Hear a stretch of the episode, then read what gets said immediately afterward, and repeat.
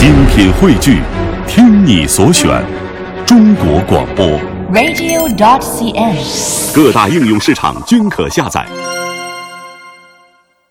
北京时间的九点零三分，各位听众朋友，大家早上好，欢迎您锁定中央人民广播电台华夏之声，收听《都市车天下》，我是大为。我是鹏飞。嗯，早间这样一首动感的音乐，是否唤醒了各位的耳朵呢？同时呢，在早间打起精神，开车的朋友好好开车，那么工作的朋友认真工作，同时把耳机悄悄地放到耳朵里，倾听我们的声音。没错儿，啊，我们的微信平台今天早上非常的热闹啊！一大清早呢，就收到了二十多条信息。哎呦呵，仰望可以呀、听音乐就知道是大为。知道大为的风格是什么？哎，对我每天呢都会为大家精心的挑选很多的 music、啊，这些音乐呢都来自于美国 Billboard 排行榜和 UK 的排行榜，因为我觉得汽车和音乐是一个完美的结合，能够在路上消解很多的疲劳，同时也是我们都市车天下完美的背景乐。呃，今天很多朋友大清早发来了微信说收到我们的宝贝儿啊，不要加儿化，宝贝啊，嗯，咕噜这个产品，呃，有人说呢，啊、已经收到了，准备买一辆车测试一下，问我买什么车好啊？那在九点十五我会给大家一一做解答。呃，这个信就说了，早上好，奖品收到了，连快递费都不用我出，哎。，OK，，快递费应该是我们出吧？对，嗯。然后他说了，这个觉得这快递寄快递那位刘大哥字写的特别好，跟他有的一拼哈。嗯，刘大哥、嗯，你看不知不觉就把大为的姓给带出来了，啊啊，是吗？刘大为嘛。呃，这个有点远了啊。嗯，呃，还有呢，就朋友就说了，做自己的王者说谢谢大洋组合啊，昨天收到的时候以为是自己在双十一买的东西，然后就嘀咕了一句怎么是这个呀？保安就问这是你的吗？然后把我的电话说了一遍，边走边看啊，原来是个 big surprise 大惊喜，那个叫一个激动啊！这个惊喜来自于我们节目哈。啊，非常感谢您继续支持我们都市车天下，而且还发了我们的什么画册呀、阳光的照片呀，对您对我们大为的照片儿哈，对我们的节目那是相当的关注啊。这里边一看就是大洋特帅。好的，非常感谢各位的支持啊！感谢各位在早间和我们来打招呼。如果大家刚刚打开收音机的话，可以加入我们的微信公众号，我们的微信公众号是“都市车天下”，依旧有价值四百九十九元的移动车联网轱辘送给大家。大家早上好，进入车市风向标。都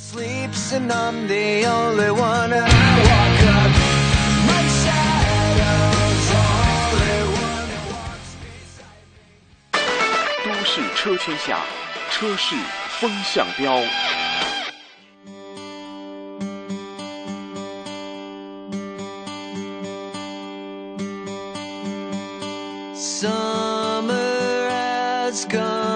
啊，这首歌呢是我夏天非常钟爱的歌曲，叫《Summer》啊。冬天实在是太冷了，今天早上出门的时候，鼻涕妞儿是在这个一直在流啊，一直在擤鼻涕，特别的难受。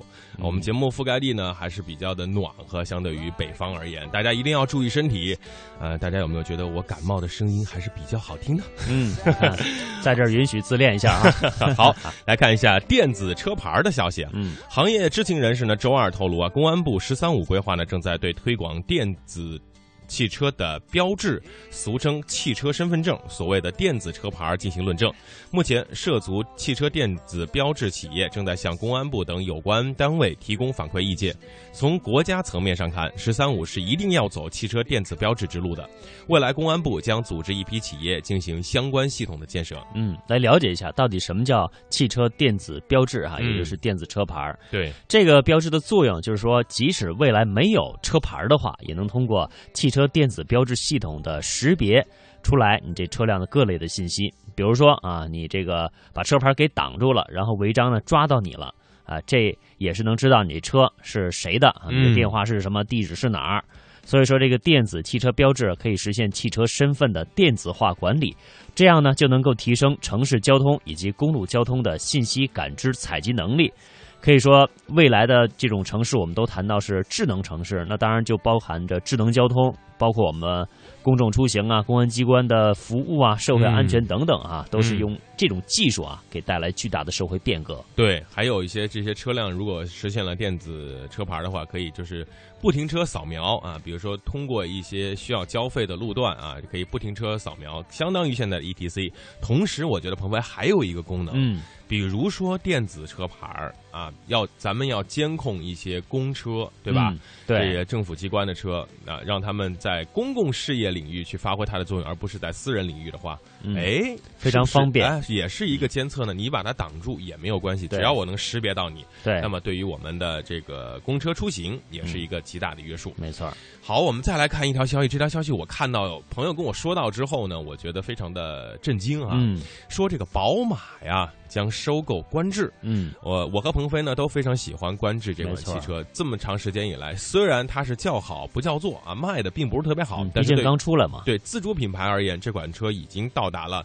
A 级到达 B 级的水平。嗯。啊、而且它马上会推出这个在广州车展上推出啊、观致的 SUV，但是嗯。宝马要收购观致、这个消息，我们来分析一下哈。呃，有业内人士呢就说到了，宝马将收购观致，目前已经启动了对观致常熟工厂的评审工作。呃，我们呢向观致的公关总监做了一个求证，但是呢还没有得到确认的答复。对，呃，到底宝马收购观致可能性有多大？这业内嗯人士预计说这是完全有可能的。你看，宝马目前还没有十几万的产品啊，最便宜都是三十多万对，啊、那么在我们中国的市场可以说非常大。那利用自身淘汰技术，嗯、捞一笔啊，看起来也是一个不错的生意啊。，对，我们知道观致呢和奇瑞啊，观致啊是奇瑞和以色列一家财团按照嗯五十比五十这样的股本配比来形成的。嗯那么以色列财团呢本身是不参加生产工作，这家以色列控股集团虽然也是。合资造车，但是也只是一家私人的投资集团。目前观致还没有赚钱，这个时间越长，是不是亏损会越来越大？如果这个时候能够出手，我想他们还是会感到一些安慰和满足的，。毕竟人家是为了赚钱啊。，对，呃，那这个再说回来，我们内地的这奇瑞车怎么看呢？当然，他们觉得和宝马成立合资公司确实看起来挺不错的哈，嗯利润肯定将来来说是相当丰厚。那问题是，你看。刚成立这个官制啊，就被收购了，这觉得有点自己脸上挂不住。嗯那如果说真的收购的话，对奇瑞来说啊，肯定将来来看会增加利润。这样你你就不要说面子嘛啊，咱们这个嗯稳定增长啊，啊这还是很实际的。对，那么如果宝马收购了观致，对员工观致的员工有什么影响呢？这要分两个层面了。第一，普通的流水线上的生产员工没有什么影响，而且宝马呢可能在福利啊、薪资啊、待遇方面会更好。但是对于技术和市场人员来说，将是。有一些负面作用的，因为宝马呢并不需要你太多观致的技术。第二，从观致目前的销售情况来看，市场营销人员的表现并不理想。嗯，当然这是初期哈。那到底肯定大家觉得有点难，难在哪儿呢？这本来观致是一个非常可能值得我们国人骄傲的一个品牌了哈。嗯刚上市这不到一年时间，可能就面临着被卖掉的格局。呃，当然还是卖给宝马。呃，当然这一关啊，具体各个厂商啊、国家的政策呀、市场人士怎么看呢？还得相关利益来平衡一下哈。嗯，市场就是市场，汽车也是一个商品。那么在市场价值当中，有波峰就有波谷，市场决定了它的价值，市场也决定了它的走向。我也希望我们的观致能够越做越好。好，最后我们来看一下，简单的跟大家说一说开车的十个坏习惯。这嗯十个坏习惯呢，是既罚款又扣分。嗯您可能觉得我在路上随意来一下没关系，但是啊，身后的罚单就如滔滔江水，连绵不绝的飞向了你的这个手机和电脑当中，然后你就得哗哗哗的掏钱了。这就是一些我们的不好的习惯。其实这些不好的习惯呢，呃，呃，罚钱扣分倒是小事儿，关键是这个安全问题啊是很重要的。呃，第一个坏习惯就是随意变更车道、压线，呃，还有人会在双黄线上超车，这个处罚标准是罚款一百块钱，扣三分儿。嗯，呃，很多驾驶员呢都只看前方的红绿灯，忽略了地上的线啊。其实分隔车道的单双黄线以及路口的白色实线都属于禁止标线。行驶过程中如果压线、越线，都属于违反交通法的行为，啊，将会被处以罚款一百元、扣三分的处罚。很多朋友在路上一看，哎，没有这个车了头啊，没有没有车警察啊，得直接双黄线掉头，哎，你可能就会被这个流动的警察直接拍到了。嗯，这是第一个坏习惯，还有一个坏习惯就是不按导向车道行驶，啊、面临处罚是罚款一百，扣两分嗯，这也是比较严重的。好，嗯后面就是不看路口标志，啊闷头往前开，嗯那么这是罚款一百，扣三分。嗯，还有呢，就是争分夺秒闯红灯啊，这个目前来说是比较严重的啊，嗯就是由原来的罚分标准呢提高了一倍，现在是处罚两百块钱，扣六分。嗯，如果闯两次，得嘞，您就回去学习吧。对，还有就是打电话、接听电话、发微信、发微博，低头族啊，罚款一百，扣两分儿。坏习惯之六呢是不系安全带，主驾驶罚款五十到二百，扣两分；副驾罚款五到二十，不扣分。很多朋友呢觉得这个呃开车呢安全带特别勒得慌，特别不舒服啊，特别是朋友坐在副驾驶，哎呀你就别系了，拿一个这个安全锁扣把这个插上去，车就不会叫了。我提醒各位听众朋友，安全带是你生命当中最后的一个保险保险装置了。开车一定要把安全带系好。很多很多的交通事故就是因为在路上没有系安全带。有人说路上我开得很慢，我很注意，但是你能保证别人开的不快不注意吗？坏习惯之七，抽烟啊，罚款五十，不扣分，千万不要抽烟。如果困了，再下车到路边醒一醒，然后呢喝点水，可以抽根烟。坏习惯之八，遮挡号牌，罚二百，扣十二分，直接的就学习去了啊。嗯，之九，超速行驶，超过百分之五十，罚一千，扣六分；没有达到百分之五十的，扣二百，罚三分。最后，车内悬挂饰品，啊，如果超过百分之三十的话，将会罚款一百元。好，接下来进入到我们的汽车问答的环节。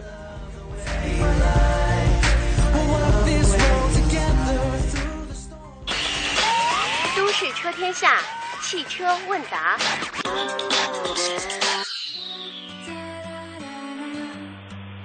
好，进入到汽车问答的环节。今天呢，我们请到的是优车成品的技术总监啊，这个高级评估师张英杰先生。英杰你好，你好，主持人好，哎，又听到非常亲切的英杰的声音啊，嗯这这有一周没有听到你的声音了。啊呃，很多朋友呢就来问了这些问题啊。第一个问题呢是我们的微信公众平台上叫自由飞翔，他说呀，呃，英杰，公司车辆怎么过户给个人？呃，需要什么手续？花多少钱呢？啊，公司车辆的话，我们个人有这个更新，个人有小客车，北京的小客车指标，嗯，然后或者是其他不限牌的城市，然后我们直接办理过户就可以了。嗯，嗯，这可以从公司直接过户到个人是吗？可以，没问题。啊、这也不需要什么太多的手续。啊，对，不需要。然后和我们正常的这种车车辆的转移登记是一样的。嗯，那大概的费用呢？呃，大概费用的话，应该在一千到一千五百块钱左右。嗯，好的。嗯，好，这位朋友问的是想问一下，帮请主持人、嘉宾帮忙推荐一款十万以内的、性价比比较高的、外形漂亮的家庭用车，您有什么好的建议没有？这十万现在市面上很多了哈，很多。嗯嗯，十万以内的外形比较漂亮的，然后像我们可以主推一些呃自主品牌的嗯啊，嗯然后像北汽呀、然后还有呃奇瑞，嗯嗯，还有长安的这我觉得这个在十万以内，大家尽量的考虑一下自主品牌。现在这些车的性价比都非常的高。对对对呃，如果你考虑合资品牌呢，可能就是这个没有自主品牌那么高的性价比。呃，大家还可以综合的比较一下哈。嗯好，来看下一个问题。这个问题呢是关于这个呃奥迪的。他说奥迪 A 五啊加了七升机油，发动不了了，这是什么问题呢？这个问题好像比较的，我我也没有遇到过，是不是加多了？英杰，嗯，加了七升机油发动不了了，嗯这我也没有遇到过，这不会不会是加在汽油箱里了？啊，是不是加错地儿了呀？对，如果要是加在汽油箱里，那肯定是发动不了了。啊，这位朋友，你可以把你的问题呢稍微的详细的给我们描述一下。你是把这个机机油加到汽油箱里了吗？如果是这样的话，您就千万别发动，赶紧的把油箱全部的清洗一遍哈。对，啊，嗯，好，好，这位朋友问一下，长安汽车 USB 能不能呃进行随机播放？这您对这车熟吗？长安类的汽车呃，USB 接口的播放音乐，确实这种自主品牌的也不是特别的熟。啊然后像正常的一般的 USB 的这种接口的话，可能不能够进行随机的播放，只能够进行这种顺序播放。嗯。啊嗯，好的，我们现在呢，在都市山下的汽车问答环节呢，请到的是优车成品的二手车的专家啊，呃，维修车、评估车的张英杰先生。大家如果有车辆方面的问题，可以赶紧通过微信平台“都市车天下”来进行咨询。呃，有位朋友说，我的别克二点五啊，呃，也一零年买的，跑了二十五万公里，这个车还能卖多少钱呢？嗯，二点五的应该是一零年的新的君越，嗯，然后一零年的君越，然后现在市场价格应该在十一到十二万左右。嗯，十一到十二万是吧？对，哦，这个这款车其实一零年四年跑了二十五万，你还挺能跑的，每年，对，哥们儿挺能跑的哈。你这是在拉货吗？啊，好好，这位朋友啊，汉兰达二零一二款，三点五自动四驱豪华七座，是一三年上牌，目前两万公里，多少钱？呃，这车市场价格应该在三十三到三十五左右。二手价格哈，对，嗯嗯那还挺值钱的。还不错。嗯，汉兰达三点五呢，应该说是动力还是不错的，相对于它的二点七来说，这款三点五的卖的还是挺好的哈。挺好的，对，呃，一三年十一月的一零款五菱宏光啊，这一看就是做生意的朋友，一点二低配，二点四万公里，它是三万八千八百八十八，数字很顺啊，三万八千八百八十八买了。嗯，英姐，我亏了吗？呃，一零年的啊，三万多，还呃符合一个正常的市场价位。嗯，啊，嗯符合正正常价位，好，对对对您要买多少钱？买了就别再想亏不亏啊，对赶紧把它的这个最大价值利用上就 OK。发挥出来就可以了。哎，行了，嗯，好，这位朋友，雪铁龙 C 二零九款 XC 一点四手动，呃，一零年上牌的，六万公里多少钱？嗯，一零的雪铁龙 C 二，像这种车的话，可能保值率确实不是特别的理想。嗯，嗯，基本上在三万到四万块钱，嗯，对，三万左右。大家买这个一手车的时候，一定要注意它的后期市场作为二手车的它的这种保值率保值率。啊。如果这个市场这个车占有率不高啊，这小众品牌、小众车型的话，你可能会遇到二手车卖的时候有点尴尬，价格不保值，而且呢是越贵的车。二手车就会和你的这个心理价位相差越远，呃，我们的微信平台上老周就问了英杰呀、我的车呀二档进三档不太顺，是什么问题？这可能是手动挡。那手动挡二档进三档不太顺的话，我们可以去查一下车的离合器压片，然后不知道这位听众的车辆行驶多少公里了。然后一般的手动挡车离合器压片在一定的时候，呃，八万公里左右的时候需要进行一次更换了。嗯嗯要离合器压片啊，赶紧把这个换一下。嗯，好，不知道英杰关没关注广州车展哈？这位朋友问有没有比亚迪 M 三 DM 上市的消息？呃，这嗯车呃怎么样？这个车应该说是在刚刚出来啊，据我们了解的价格应该是十三万九千八到十六万九千八之间，嗯，呃，是款新车，呃，估计英杰对这款车有所了解吗？这款车暂时没有了解。因为英杰呢是关注于现在市面上有的这些车型啊，对二手车的一个评估。好，我们再来看另外的一位朋友，他的问题呢，呃，英杰啊，一二年的嗯一点八手动经典福克斯两厢，现在还能卖多少钱啊？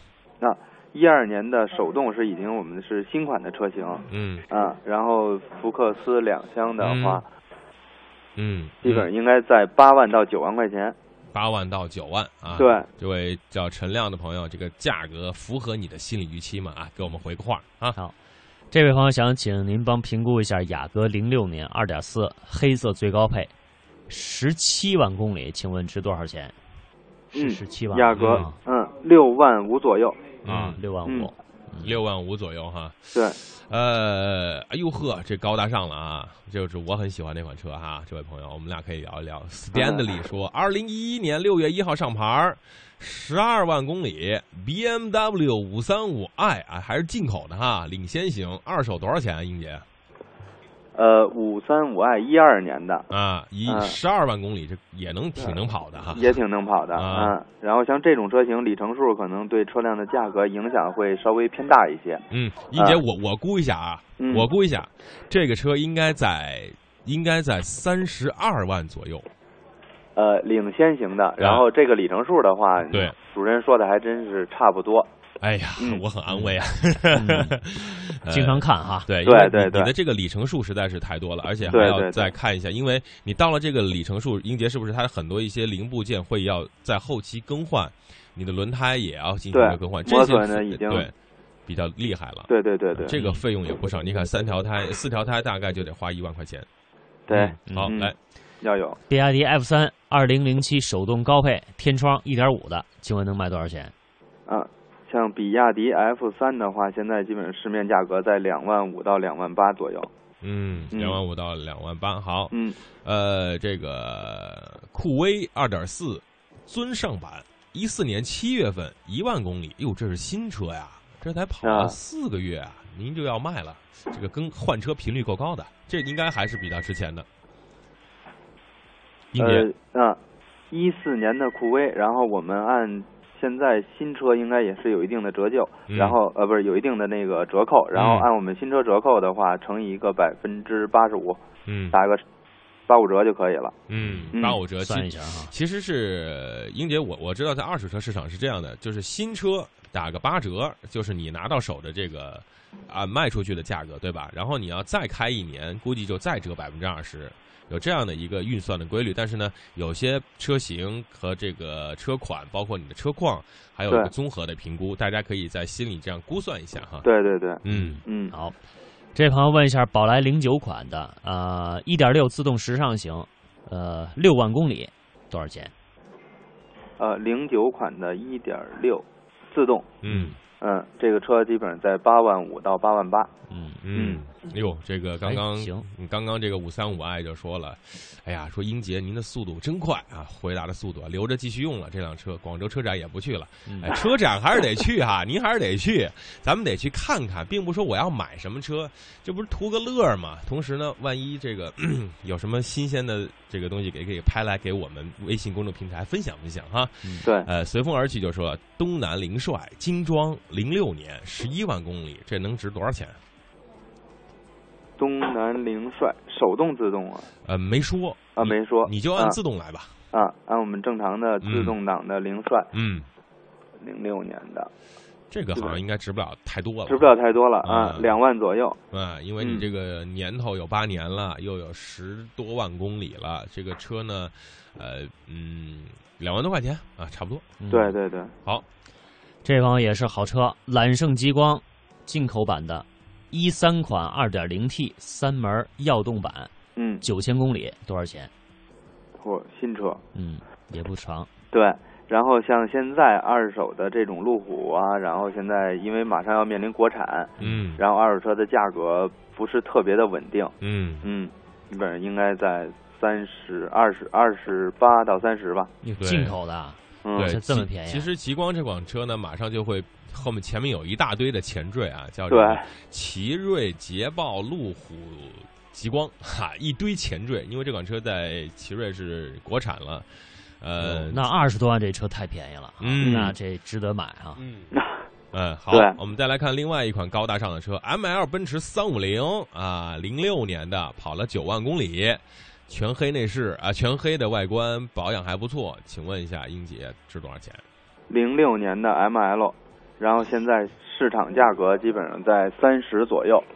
嗯，三十万左右。对哎，对，现在如果这款新车大概是九十多万吧，对，嗯，哎，也还行啊，这个车够大，我开过，还行，后备箱豁大的后备箱哈。嗯 好，这个朋友逍客二零一二款二点零 CVT 两驱嗯啊，一万公里多少钱？嗯，二零一二年的逍客，然后现在市场价格十一万五到十二万。嗯，嗯，好，因为十二万。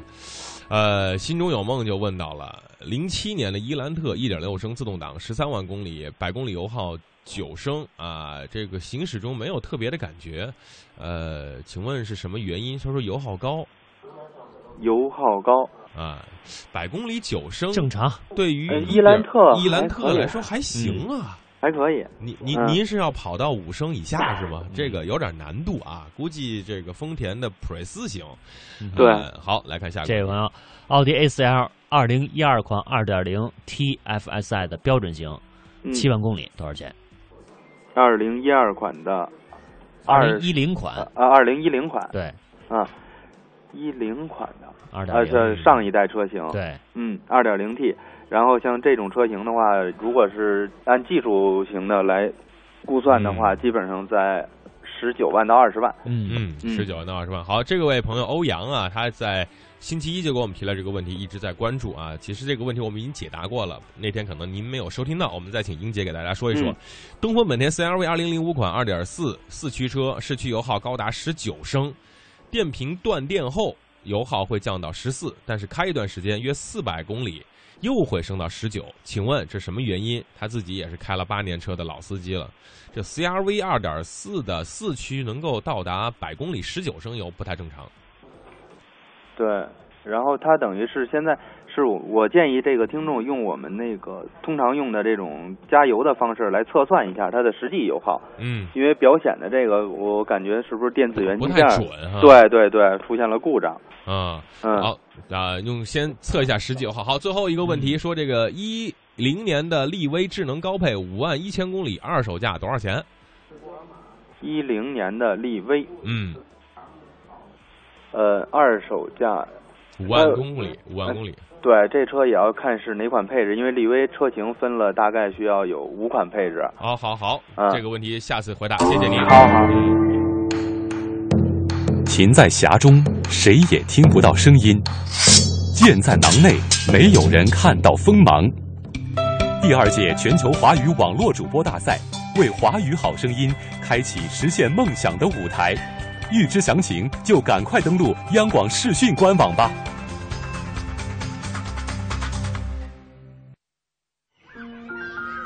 我不是伟人，就是你的邻居。在加拿大完成了研究生学业，回国开设了幼儿早教机构。我希望孩子们在快乐的环境中学习成长。无论走了多远，我都会回来。攻克中国高铁技术难关是我的梦想。我不是英雄，只是一名富集海外的学子。归国后加入中国动车机组的研发。无论前面的路有多么艰难，我都会坚持走下去。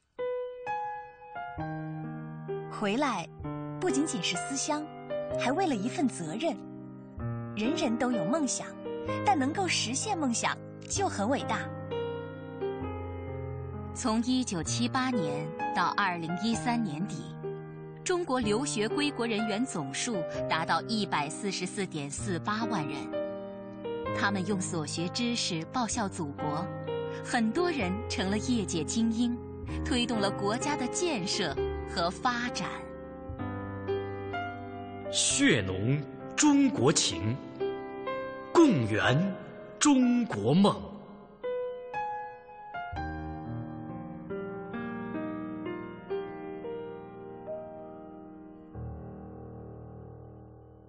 讲文明树新风公益广告。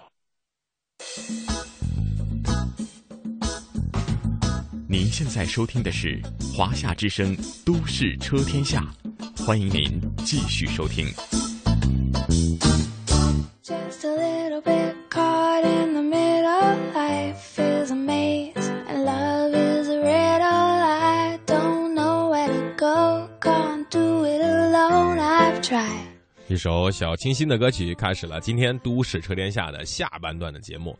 啊、这位叫乐乐的朋友啊，深圳的，您这个问题呢提的稍微晚了一点儿。嗯，英杰呢没有太多的时间来估算一下，因为呢，虽然英杰在这个行业里是还是比较的，一看你的车，听一声儿，摸一下就知道能够值多少钱，但是他还得琢磨琢磨，因为没看到您的车。对，呃，如果听众朋友对于车辆的问题，啊，想买车卖车二手车的话，请记住啊，时间啊，中央人民广播电台华夏之声每天上午九点到十呃九点到十点，嗯周四是英杰给大家来专门回答二手车的问题。您觉得这自己车能值多少钱？赶紧的发个，最好能发个图，或者是发个详细的信息，让他给评估评估。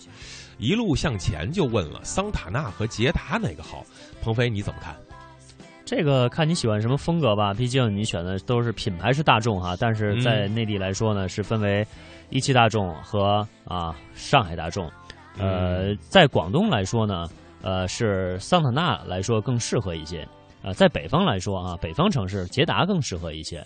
呃，它本身确实有地域的这种差异，嗯而且呢，它这种像我们之前啊在连线嘉宾的时候说过，就说这个桑塔纳它的空调呢更适应南方的天气。呃，捷达呢，它的这种呃发动机来说呢，确实比较皮实。那、嗯当然，如果说从综合性价比来说，我个人考虑，我倒不是因为我是北方人，所以说考虑这个品牌哈，呃，就是从它的整个进入中国市场的各种性价性价比啊市场来看呢，我可能还会选捷达。当然，捷达现在和桑塔纳都有改款的车型，您也可以对比一下哈，看看它嗯现在的这种呃定位，那您更喜欢哪一款？对，桑塔纳和捷达呢，在去年进行了一个全新的改款啊，我觉得，呃，和什么呃朗行啊、宝来呀、都是套脸的同款车啊。嗯，桑塔纳和捷达是同品牌的车，只不过呢，在外观上有一些变化，名字上有些变化。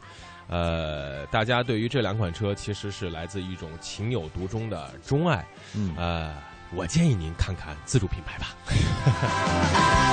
狼行天下说电子车牌儿、这什么东西？他是想抢答，告诉我答案。嘿嘿，你想问今天会出什么题吗？嗯，哎，我就不告诉你，我今天不按偏不出这题哎，今天我不按套路出题。嗯好的，我们继续来说一下关于车辆的这样的一个话题啊。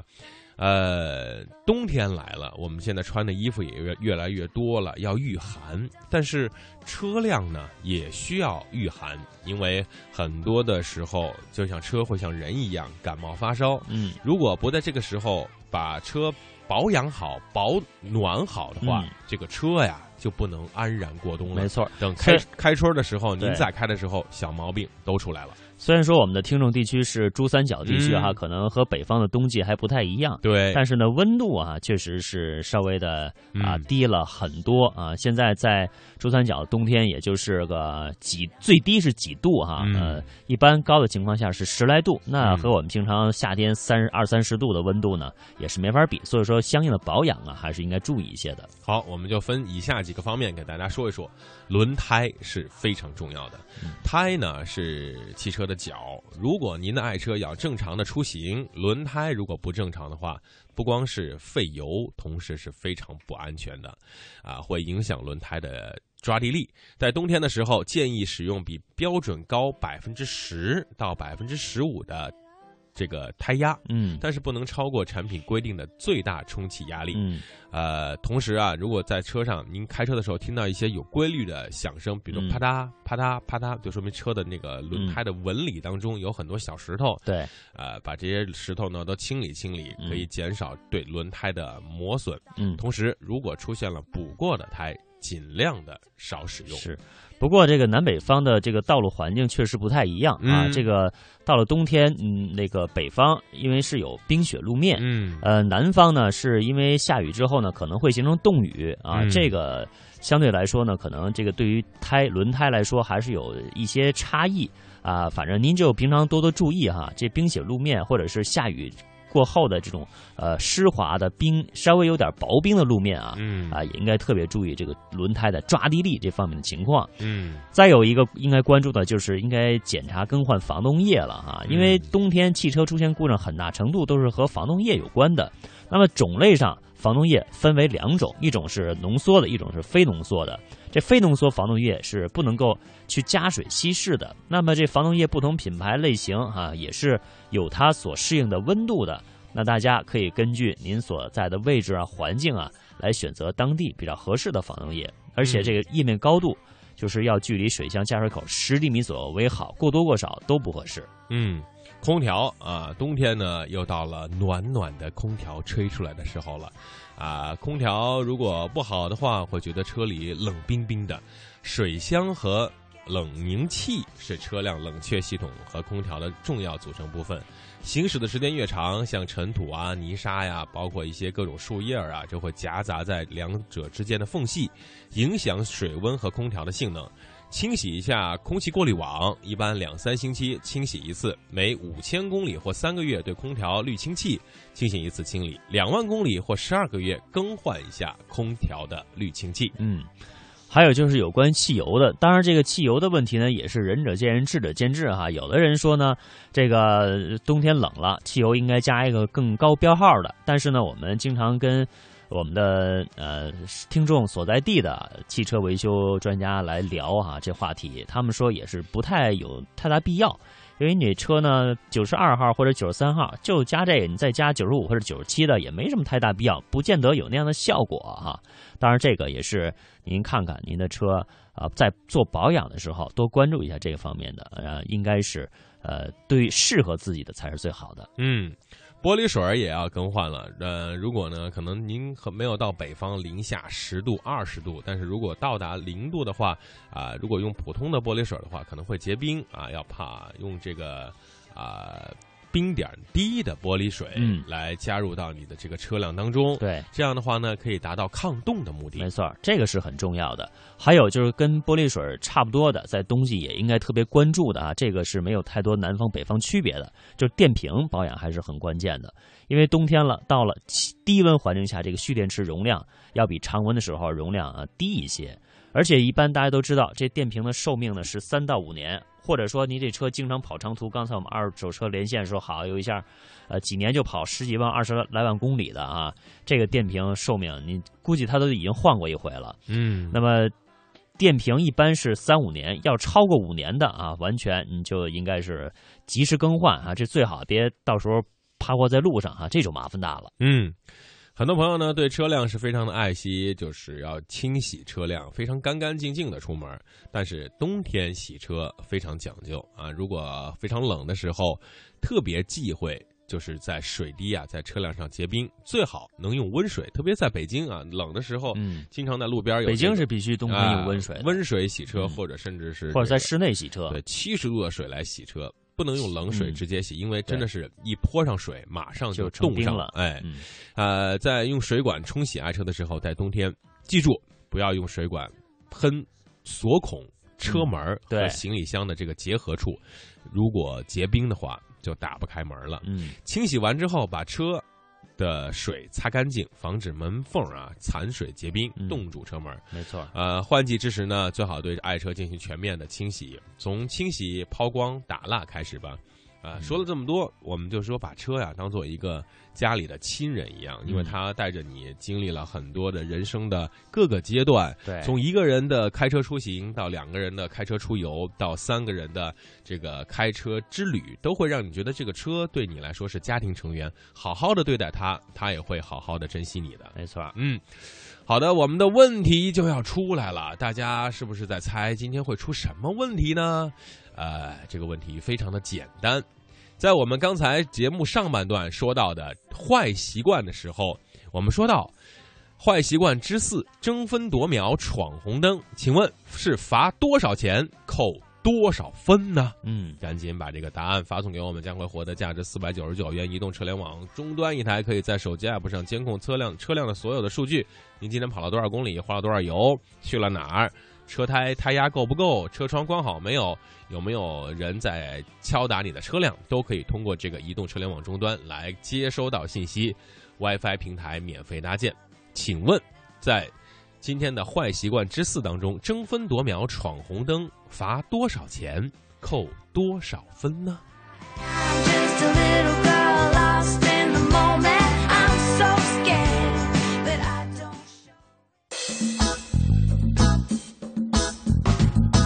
现在收听的是《华夏之声·都市车天下》，欢迎您继续收听。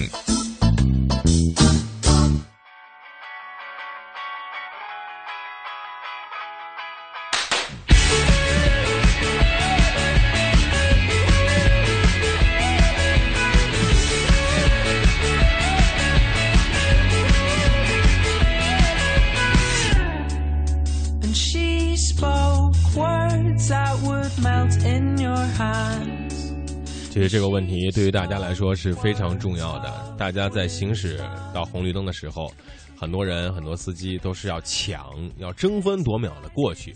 呃，其实你在国外，特别是最近我到其他地方去，人家看见路口是绝对会慢行的，无论是红灯、绿灯还是黄灯，它会保证行人和其他车辆的安全。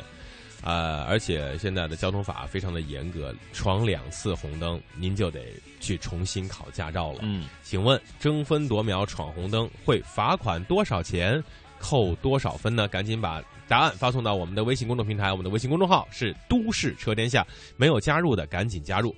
接下来的汽车试驾环节呢，是一辆神车啊，在市面上卖的也非常好，和世界上月销量之冠的五菱宏光那是并驾齐驱。我们的听众朋友发来了微信说：“我就想听听这款车，它到底怎么样？”没问题，今天给大家放送出来。呃，由于时间关系呢，只能给大家放十三分钟啊，大家先听一听，到时候有完整版给大家放送。这款车就是宝骏七三零。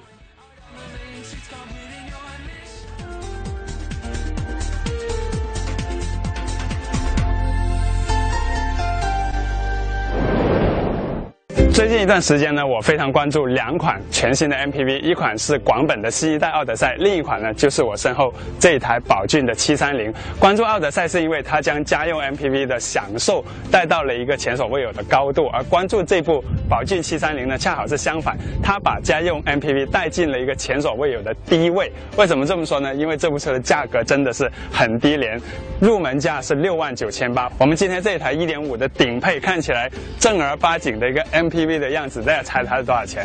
包牌九万，你就可以买到一部真正的正儿八经的七座家用 MPV。那下面我们来看看这部车能不能成为新一代的神车。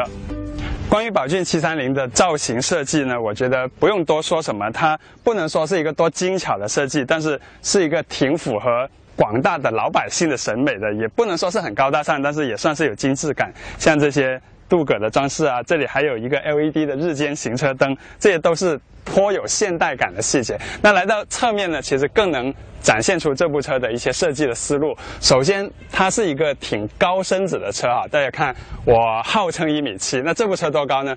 规格表上写的是幺七四五，略略比我高一点，所以大家可以看到，我这个号称还是比较真实的。然后再看这个是它的尾门，这个尾门呢就跟一般的传统真正的 MPV 不太一样，真正 MPV 应该是侧拉门，但是它呢依然是一个轿车化的家用车的这种尾门，这种尾门会更加的出入方便吧，轻巧一点，但是商务感没有这么强。那来到后面呢，其实我个人是比较喜欢这台730的整个尾部的造型，因为前几天出游的时候，我开着另一部车一直尾随着这部车，我觉得这个尾巴像这些尾灯啊，这个白框还是挺耐看的。那我特别这里要讲讲的是宝骏730这个名字跟这个。上汽通用五菱，那我们知道啊，五菱之前有一部神车，就是五菱宏光 S，它在全国的销量是非常恐怖的，月销量到四五万台。但是这台七三零呢，它其实生产线研发都是。上汽通用五菱他们做的，但是他们把它的品牌呢归到了宝骏里头，因为宝骏是他们的一个自主品牌。之前宝骏六三零是做轿车的，这回他们七三零啊，因为是一个轿车化的 MPV，所以他们放到了宝骏的这个网络里。但是有一点很重要的就是，他们也把宝骏跟五菱的销售网络合并了，也就是说，这台宝骏七三零大家也可以在五菱的。全国的 4S 店里头买得到，而五菱的呃，不能说 4S 店，就销售网点要比宝骏的网点要多出很多。现在宝骏跟五菱合起来，它的网点在全国有两千六百多家，我听说啊，两千六百多家。如果每家店一个月卖两台车，这个车月销量就是五千台。所以大家想想，这部车会不会是新一代神车？坐到这个七三零的车厢里面，那如果你是说这是一部十万元的家轿，我觉得这个车厢呢就是一个我们司空见惯的一个很正常的车厢。因为说实话，现在的自主品牌在七八万、十万这个级别里的车厢，其实已经都做得越来越精致漂亮。但是整个车厢它的很多细节，我觉得真的是有点超乎我的期待。就这个。方向盘的这些皮革，包括缝线，包括整个握感，包括上面还有这个音响控制键啊，还有这个定速巡航的按钮啊等等这些东西，已经超出了我的期待。第二个呢，就是它中间的这个多媒体系统，我们看它这个界面呢，不太像一般的这些大触屏的界面，一般汽车上的大触屏都是一行一行的菜单，然后上下滑动，但它这个呢做的有点像 Win 八的系统，就一个个方块，而且是彩色的，然后。按起来会特别方便，就是你在行车中你去操作，确实它没有什么小的按钮，所以操作起来还是比较方便的。只是这个屏幕的亮度和对比度呢，还是稍显廉价一点，大太阳的时候有点看不清，但是已经是挺有年轻感的了。这里有一个特别好玩的呢，是手机智联的功能。就进入之后呢，我们看到汽车屏、手机屏，它是怎么连接的呢？它通过第一蓝牙，第二这里需要有一条 HDMI 的线。就这个插口，现在很多的手机啊，一些高清的电视，他们都会用这个 HDMI 插口了。通过这个插口，就这么一条线哈，这个是我们在电脑城买的，稍微大一点的，大家可以去买小一点的。那这个插进去之后，然后另一头呢，再插上我们的手机。比如说我现在这条线呢，它是一个连接 iPhone 的，然后插上 iPhone 之后呢，就可以看到 iPhone 的界面出现在了这个屏幕上。那当然，我还没有花很多的时间去研究这个功能啊，但是至少手机的内容投影到这个屏幕上是没问题的。这也就意味着，如果你的手机上装了导航，那你直接开着手机导航，你就可以一边开车一边观察这个屏幕上的导航的界面。这是一个现在车厂为了降低这种硬件成本来新开发的一个功能，因为大家都有手机导航，手机上有很多应用，甚至是微信、微博，你都可以在这里去，不能说操作，但你能在这里去阅读、去看。这个我觉得是这部七三零给我一个很大的惊喜，因为之前只有像广本啊、像宝马、啊、他们开发了类似的系统。再看这个中控台，按钮是很大的，这些硬件的按钮，然后这里有 USB 的插口了，底下是一个手动的空调啊，然后杯座、储物格，门边的储物格不算很大，但是放一个饮料瓶还是可以放得进去的。那手枕箱，这个手枕箱的位置我觉得特别舒服，因为它跟门边的这个手枕这两个是等高的，而且且这部车的整个坐姿呢，介乎轿车和 MPV 之间，它比轿车要高一点，它的座椅其实可以调到比较高的位置，但是它的方向呢又不会太过于像端着一个脸盆一样的，它这个方向还是两向可调，不能四向可调，但是整个人机工程也做得挺好，前面视野很开阔，那整个车厢其实方方面面，我觉得。都做得很得体，唯有一个细节，我觉得是回到了解放前的，那就是它这个门锁的开关啊，这个是我们每次开车离车的时候都要用到的。但这个门锁开关呢，是这种很老土的一个锁梢上下拔的，而不是放在门板上有一个开门锁门的按钮。这个可以说是这部七三零上面最掉档次的一个小细节。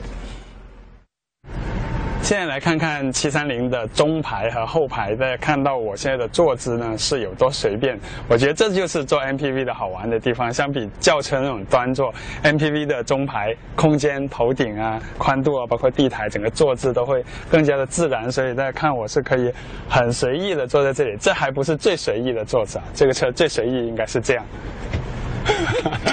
就完全可以在这里睡觉。当然，我要提醒的是，因为它的安全带呢是在这里的，所以呢，如果你要行车中这样睡觉呢是不安全的。所以行车中呢，我们还是把座椅调回到正常的位置，哪怕放斜一点也没有问题啊。然后可以系上安全带。这里呢有手枕啊，这是一部真的。从座椅舒适性来说，相当好的车子。它这个座椅的坐垫，大家看是很长的，然后支撑又很到位，整个座椅的宽度啊、头枕这些都很正常，没有任何一个细节是很别扭的。而且这张中排的座椅的调节的这种畅顺度，我觉得比前排座椅还要更好一些。而且它还可以前后的移动，就如果第三排要坐人，我前面可以移到最前，你看到最后，大概这里头也有个二十公分的啊，十几公分吧的一个前。移的距离，而且就算移到最前，像现在前面是我的驾驶位置，我坐在这里，我的膝部空间还是足够的。这时候我们可以给后排腾出很大的一个腿部空间，有多大？待会儿我们可以去看一看。那这部车的中排还有一些呃挺实用的功能，比如说这里有一个空调的独立的开关和风量控制，然后还有一个 USB 的插口，可以给后面的人充电啊、手机啊什么的。然后它的出风口呢是在我的头顶的这个位置，而且可以独立调整，这是给中排的。然后后面呢还有三个出风口是给后排的。那所以这是一个。很人性化的功能，我坐在这里，我把这个风口稍微调的离靠着我的身体吹，这是很舒服的，比起放在这个前面的手枕箱的这种出风口要舒服很多。而且这部车的地台是完全的全平地台，所以我在这里随便放脚啊什么都很方便。这个全平地台也制造了一个很大的优势，就是它进入第三排可以从中间这里很方便进入，而且这部车的宽度放两张独立座椅是完全足够的，所以中间有一个二十几公分的一个很宽的过道可以进入第三排。你看，就这样，直接很方便的就进去了。这是很好的，就之前只有像别克 GL 八那种级别的车才有这么方便的中间过道可以进出。但还有一个更传统的方法呢，就是通过这个中排的座椅的向前翻折，那我们把它前移，这里折一下，然后从这里跨进去。但这个方法呢，没有刚才从中间进去的方法得体和优雅。进来的第三排可以看到呢，我现在的整个坐姿跟座椅，其实真的是一个可以打很高分数的第三排。有很多的大型的三排座的 SUV，像汉兰达那样的车，车身比这台车大很多，但是第三排都没有这个车舒服。这个坐垫是挺厚的，然后靠背高度、头枕都是全尺寸的。我一米七的人坐在这里，我头上还有。这么高的头顶的空间，所以我觉得一米七五的人坐进来都可能不会很很明显的顶头。然后西部的空间，我现在把这张中排座椅呢是放在了，为了公平起见，我是放在了它的整个调节可调范围的中间，并不是把它。这款神车大家感觉如何呢？宝骏七三零啊，虽然这个音频的时间有点短，大家对这款啊和。啊，宏光五菱宏光 S 世界月销单单月销量最高的车型呢，是并驾齐驱。嗯，呃，是出门旅行拉货的必备神车。没错。好，我们来看看今天的题目啊，说这个闯红灯会罚款多少钱，扣多少分？有人说一千块，嗯，有人说五百块，有人说十二分啊，有人说三千块啊。哇，这个这是说高的，也有说低的，说一百块钱、二百块钱啊，二百块钱是。标配标准答案，标准答案。但是有人说一百就低了点哈，还有人说扣两分呃，扣五分四分都有哈。十块钱，您您这是十块钱自行车吧？路过大为那二八车 打酱油的吗？十块钱。好，正确答案是什么呢？